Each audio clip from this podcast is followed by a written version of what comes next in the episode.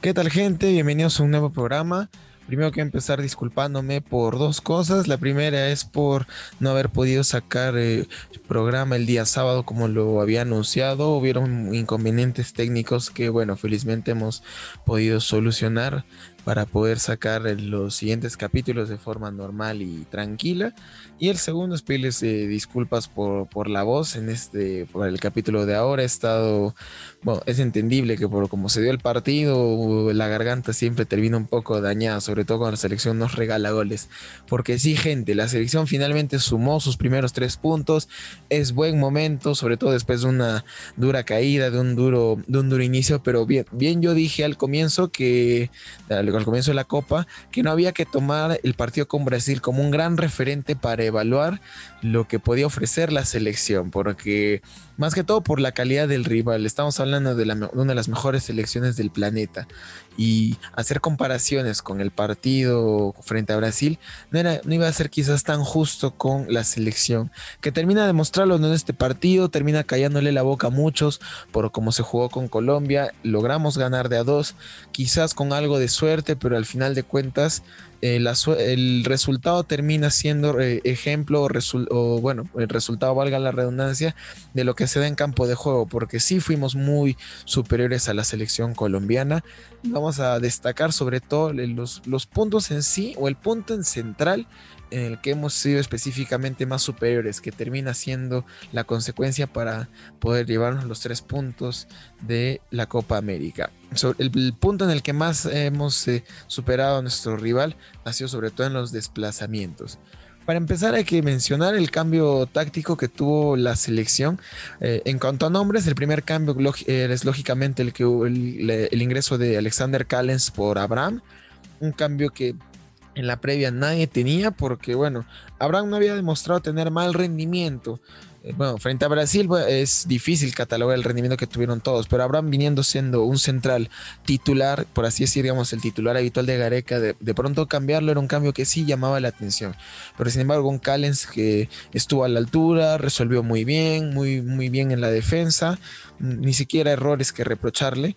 Así que por ese lado, buen debut oficial de Alexander Callens, que había jugado amistosos, pero ese es, digamos, su primer debut oficial ya en un proceso, en un torneo internacional, porque en clasificatorias aún no ha tenido minutos. Eso por un lado. Y por otro lado, el cambio táctico que ofreció la selección peruana, porque retornamos al viejo sistema, el 4-2-3-1, porque lo que mostramos antes frente a Brasil y frente a Ecuador habían sido un cambio táctico que uno lo podía entender como un 4-3-3 o como un 4-5-1, como bueno, ya hemos ido mencionando antes, ¿no? Incrustando a Tapia entre los centrales, ah, asumiendo un poco más de rol defensivo por parte de los extremos en este caso Cueva y Carrillo. En este caso retornamos al 4-2-3-1. Se siguieron doblando las marcas por las bandas, sobre todo la, zona más fuerte de Colombia, sobre todo en creación de juego. Pero esta vez ya no tuvimos un Peña en sociedad con Yotun en el medio campo, sino que lo tuvimos más incrustado en el centro de la cancha, haciendo la presión por ahí, haciendo los movimientos de manera más suelta y en juego un poco más libre para tener mayor creación. Un gran desgaste por parte de Peña. El gol es un premio para él, sobre todo por la forma en cómo termina jugando el partido, por el desgaste físico, sobre todo. El gol es un buen premio para el número 8 en nuestra selección. Entonces, retornando al esquema táctico que opta la selección, primero es eh, detallar este. Y el segundo, el desplazamiento que han tenido todos los jugadores y lo que ha hecho que ganemos los partidos. Eh, perdón, que ganemos en este caso el partido. Sobre todo por bandas. Ya como hemos eh, visto en partidos previos de Colombia y lo mismo, lo que ocurrió en clasificatorias, la zona más fuerte, la selección cafetera, en este caso las bandas, con un gran Juan Guillermo Cuadrado que para haber tenido tremendo rodaje porque tiene cinco partidos jugados completos por parte de eso, un gran desgaste de Cuadrado, siempre mantiene un nivel a tope y siempre comanda el ataque colombiano por ese sector. Y en este caso, Edwin Cardona, que se vino ganando la titularidad con Rueda, que en un inicio no era titular, pero bueno, ante la ausencia de James y en este caso ante la ausencia de Díaz por la expulsión, podemos decir que Cardona se ha ido ganando mucho más el puesto y también con argumentos deportivos, porque Cardona siempre te ofrece, sobre todo en factor creatividad, muchas cosas. Colombia también presenta un cambio táctico interesante. Por un lado, contamos con una gran ventaja, porque fue ventaja al final de cuentas para nosotros, la ausencia de Mateo Zuribe por decisión técnica, porque Mateus no ha dado positivo por coronavirus, es una decisión técnica y, también por lo que tengo entendido había una molestia por parte del jugador en lo físico, que no termina estando en la nómina para el partido de esta vez. Igual nosotros tuvimos bajas, no estuvo Tábara ni Renzo Garcés, pero bueno, el, el de Tábara quizás es el más resaltante porque no jugó. Pero retornando al cambio táctico que presenta Colombia, Colombia incorporó a Sebastián Pérez en medio campo en lugar de Mateo Zuribe. William Barrios, que ya se ganó el puesto, por así decir, sobre todo en su rol defensivo. Lo ha hecho, lo ha hecho mucho mejor que Cuellar en un punto.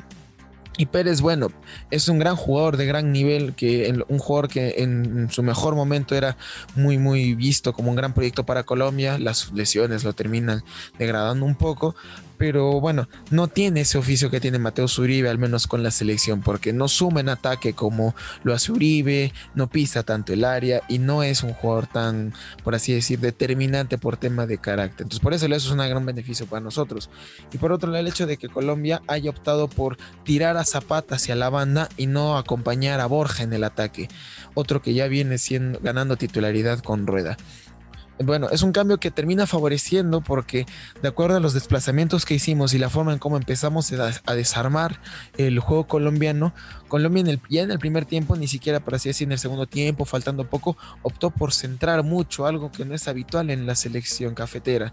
Meter tantos centros y para un solo delantero que la disputa contra tres defensores es pues muy difícil que la gane. Que puede, lógico, Borja tiene esa categoría, pero es muy, muy difícil. Y ver a Colombia hacer eso habla mucho de la, del resultado en la táctica colombiana de lo que propuso Perú en lo, eh, reitero, en lo táctico, sobre todo en los, eh, los desplazamientos han sido lo más importante. En el primer tiempo sí, y en varias partes del segundo tiempo fuimos muy imprecisos en cuanto, digamos, a la creación de juego, sobre todo en los pases, pero se contrarrestaba con el desplazamiento que han tenido los jugadores. Pelota perdida, jugador que recuperaba su posición, cortando aunque sea la jugada, pero que se recupera y se coloca en su posición. Y por otro lado, grandes también eh, coberturas por parte de los otros compañeros.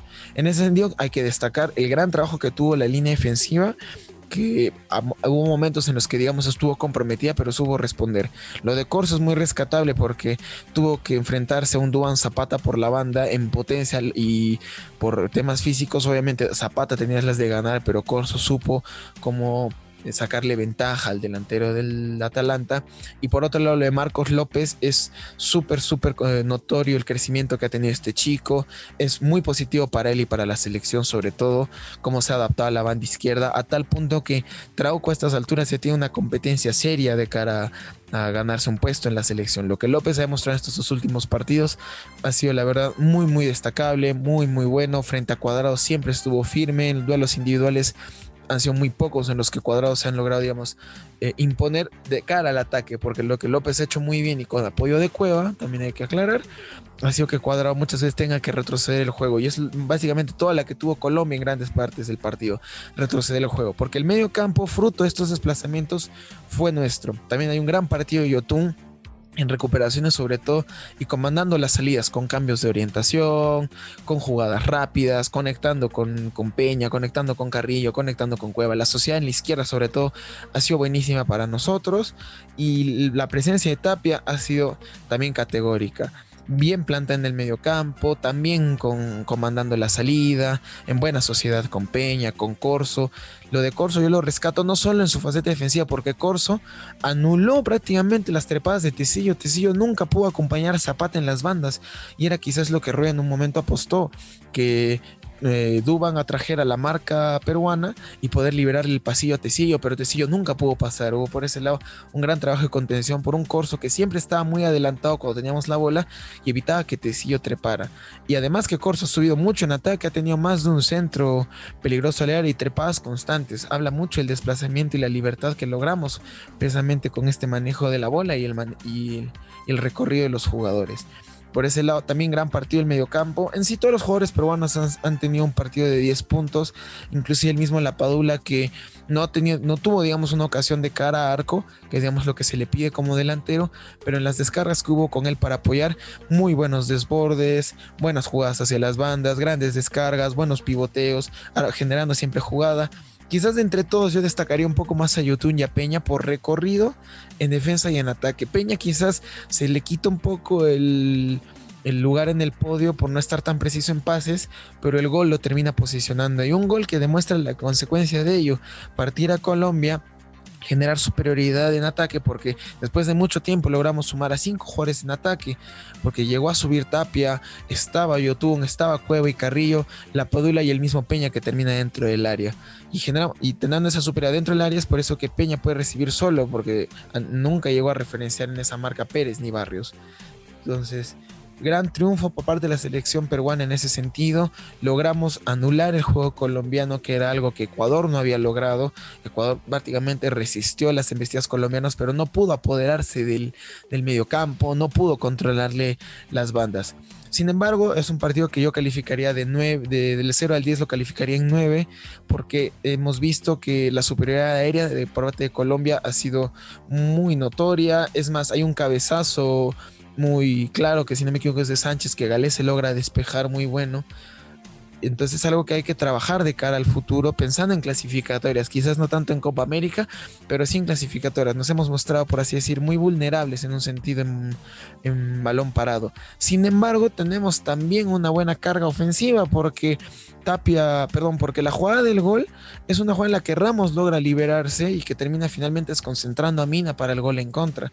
Pero así como con Colombia tuvimos esa, con Brasil también hemos tenido una jugada a pelota parada, lo que habla también de un buen, un buen poderío por parte nuestro, quizás no en todas las jugadas que tengamos, pero sí en jugadas puntuales que bueno, hay que saber, hay que poder capitalizar. Si Mina no desvía ese balón, bueno, pues era una jugada desperdiciada. Felizmente logra entrar para intereses nuestros.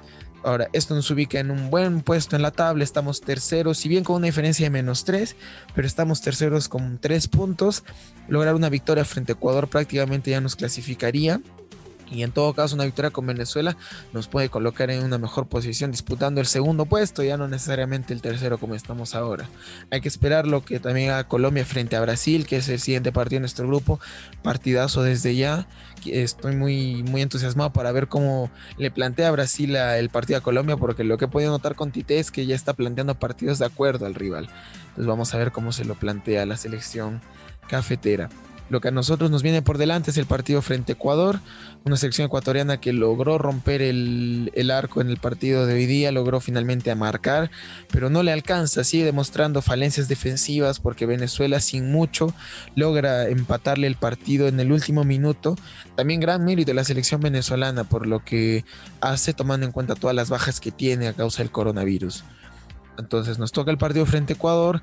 Hay que, hay que fortalecer estos factores, sobre todo en balón parado, porque con Ecuador también las sufrimos en balón parado. Hay que ver la manera de poder contrarrestar esta, esta vulnerabilidad de nuestro equipo y sobre todo sumar mucho más en ataque. Tuvimos finalmente el debut de Ormeño, entre, digamos, lo último que podemos destacar, pero con un rol un poco más pasivo. Me hubiera gustado verlo minutos, eh, unos minutos antes, donde ya estábamos con mayor intensidad de ataque, ver sus desplazamientos, porque la verdad es que no hemos podido ver mucho de él. Ya nos encontramos, se, le puso en el partido en un momento en el que era resistir un poco lo que Colombia podía investir y también eh, eh, sobre todo enfriar el partido con juego. Hemos visto buen, buena sociedad peruana en, los últimos 10 minutos, tocando en medio campo, entreteniendo la bola, eh, irritando si se quiere al rival en el buen sentido de la palabra, sin problemas de, bueno, mandarla lejos si es que ya en un momento nos vemos superados en marca, pero el enfriar el partido y ese tipo de jugadas frustran en parte al rival y le suma mucho al tiempo en este caso, para que es en este caso nuestro aliado, porque había que terminar el partido, porque no era una diferencia tan abultada. Otra cosa que hay que mejorar también es la marca en zonas medias y en las transiciones rápidas, que al menos después de que anotamos el segundo gol, Colombia fue muy incisiva con la presencia de Muriel.